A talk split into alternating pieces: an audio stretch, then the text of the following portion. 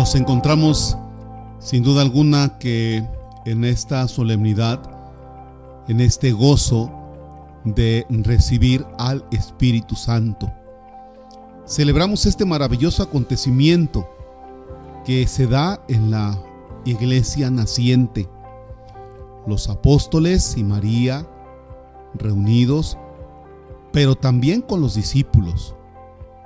El Espíritu Santo que desciende, que se posa sobre estas personas. El Espíritu Santo que es la promesa de Jesús que meditábamos hace ocho días, se acordarán ustedes cuando decía, no los dejaré solos, les mandaré al Paráclito, la ayuda que ustedes necesitan. ¿Y por qué hablamos de la ayuda que necesitamos? Porque Jesús por medio del Evangelio nos dice por dónde debemos caminar. Jesús por medio del Evangelio nos va diciendo por dónde tenemos que ir. Quizá surja de nuestro pensamiento, oye Señor, qué bueno que nos dices cómo podemos caminar, por dónde tenemos que caminar, pero también te queremos decir, también queremos ser sinceros contigo y plantearte lo siguiente. No podemos nosotros cumplir lo que tú nos pides porque rebasa nuestras fuerzas. Y en ese sentido es que Jesús dice, sí, está bien, los comprendo, los entiendo, pero viene la ayuda de lo alto, viene el Espíritu Santo. Y ese Espíritu Santo que viene sobre nosotros, desde luego que es para ayudarnos, es nuestra fuerza para vivir el Evangelio del Señor. Le hemos dicho mediante la secuencia, ven Espíritu Santo, luz que penetra las almas, que entra a lo más profundo de nuestro ser y se queda ahí como un huésped, se queda ahí para habitar. El Espíritu Santo es la luz que nos ayuda a ser santos, que nos santifica, porque nos va a guiar por el camino del Evangelio y será nuestra fortaleza para cumplirlo y vivir en santidad.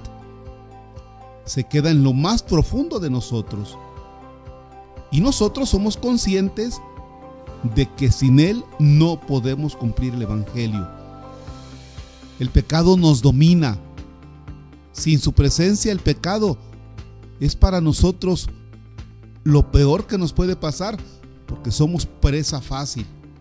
El Espíritu Santo viene a doblegar nuestra soberbia.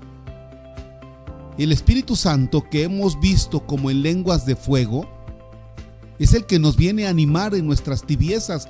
Seguramente usted en la vida a veces ha procedido con tibieza. A veces te ves muy tibio en la educación de los hijos. A veces te ves muy tibio en el dar testimonio del Señor en el trabajo. A veces te ves muy tibio en cosas de Dios que tú tendrías que manifestar tu fortaleza y tu fe y sin embargo te ves muy tibio.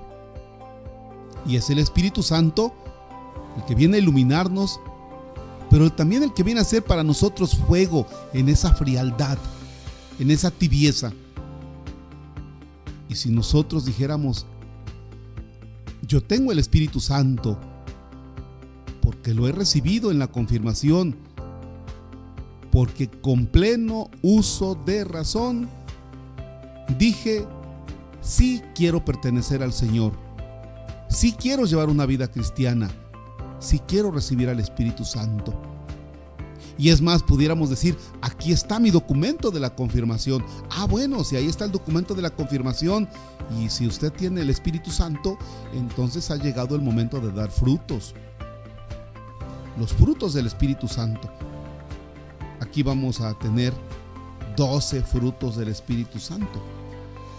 Pero yo me voy a quedar solamente con cuatro. Voy a meditar cuatro con ustedes, frutos del Espíritu Santo. La paz.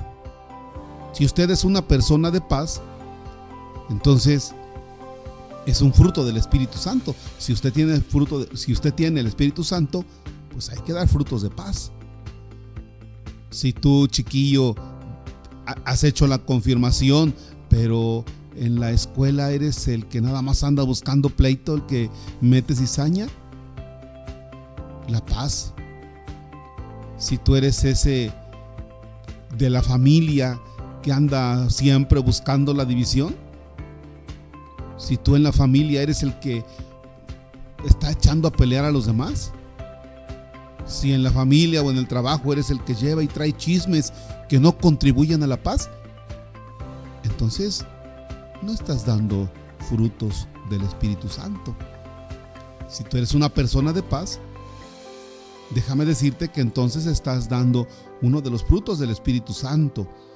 Si tú te la pasas metido en la iglesia, pero no eres una persona de paz, déjame decirte que no estás dando uno de los frutos del Espíritu Santo, que es precisamente la paz. Y vamos con otro de los de los frutos del Espíritu Santo. No estoy hablando de los dones, los dones son otra cosa. Otro de los frutos del Espíritu Santo es el gozo. Ser una persona gozosa, ser una persona alegre, que a pesar de la enfermedad, a pesar de las dificultades, conservo el gozo en mí, sabedor de que Dios está caminando conmigo.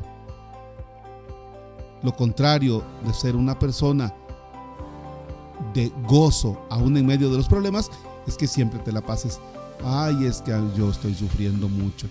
¿Por qué a mí, Señor? esas cosas que a veces nos pasan. No, Señor, ¿por qué me pasa esto a mí? Yo no quiero este sufrimiento. Y siempre estás triste, siempre te estás quejando de todo, siempre ves las cosas de una manera trágica, siempre negativo, negativo, negativo. No, una persona que tiene el Espíritu Santo, a pesar de los problemas, a pesar de las dificultades, las mira con esperanza y es una persona llena de gozo. Otro de los dones, otro de los frutos del Espíritu Santo, ya me estaba equivocando, de los frutos del Espíritu Santo es la bondad. ¿Eres una persona buena? ¿O los vecinos, o tu esposa, o tu esposo, o tus hijos, o tus papás, o tú mismo percibes que eres una persona mala?